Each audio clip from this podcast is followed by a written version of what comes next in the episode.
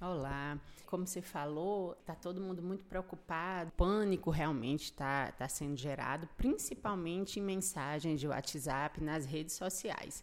Então, o que é importante? A gente procurar saber qual é a veracidade, se é realmente verdade aquela informação e procurar insights que sejam confiáveis. O Ministério da Saúde é um que fornece todas essas informações. Então, o coronavírus ele é uma virose respiratória, ele pode causar desde sintomas simples de um resfriado até quadros graves de pneumonia e alguns podem evoluir para morte. Não é todo mundo, Ave Maria, que, que evolui para o óbito, de jeito nenhum.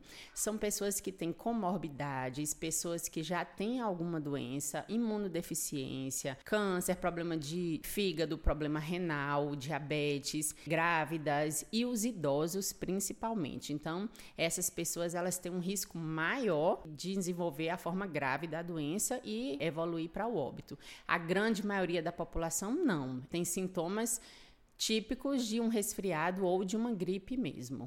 Esse vírus ele apareceu na China e hoje ele já registra casos em vários países de vários continentes, da Europa, África, Ásia, aqui no Brasil. Quais são as dicas que nós podemos passar para o ouvinte para que ele possa prevenir a doença? Como a gente já viu, ele é muito infeccioso, mas a letalidade dele não é tão alta. Ele tem uma letalidade baixa. O que a gente pode fazer para evitar de se contaminar é a higienização, né? A higienização das mãos, principalmente com água e sabão ou com álcool gel e evitar tá pegando nos olhos, na boca, em superfícies, maçaneta, corrimão, isso pode se contaminar como outros vírus respiratórios. Então, higienizar a mão, se for tossir ou espirrar, colocar a mão ou o cotovelo e imediatamente lavar ou passar o álcool gel, usar o, o lenço descartável e já jogar fora num único uso, evitar contato com pessoas que estejam com sintomas e evitar sair para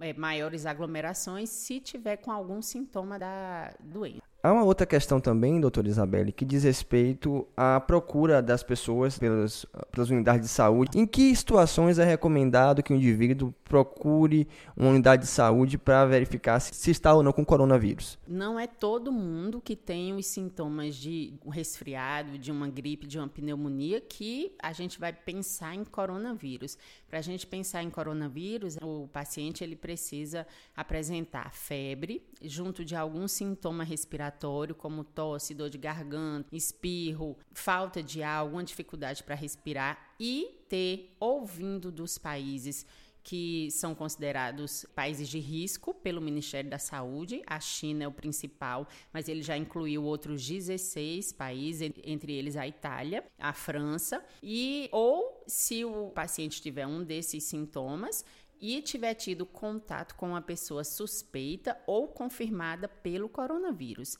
Se ele tiver dentro desses requisitos, ele se inclui no paciente suspeito para o coronavírus. Se não, pode ser algum outro vírus respiratório comum que já tem no nosso meio. A gente vê também uma certa corrida das farmácias para compra de máscaras. Quais casos seria indicado o uso da máscara? A máscara, até o momento, não tem necessidade de estar tá sendo utilizada por todas as pessoas.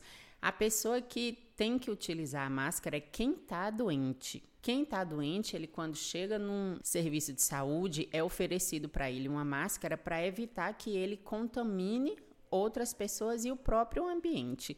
Mas se a pessoa não tem nenhum sintoma, não tem contato com ninguém doente, não é da área da saúde ou não trabalha em, em, aeroportos, não tem necessidade do uso da máscara até o momento. Lembrando que as informações do coronavírus elas são dinâmicas, está mudando tudo. A semana passada a gente tinha um pensamento, hoje a gente já está com outro, então a gente tem que ir se atualizando e vendo as informações de acordo com o que está acontecendo no mundo. Mas nesse momento, o importante é higienização das mãos e não tem a necessidade de todo mundo estar tá usando máscara. Obrigado, doutora. Danilo Azevedo, para o estúdio.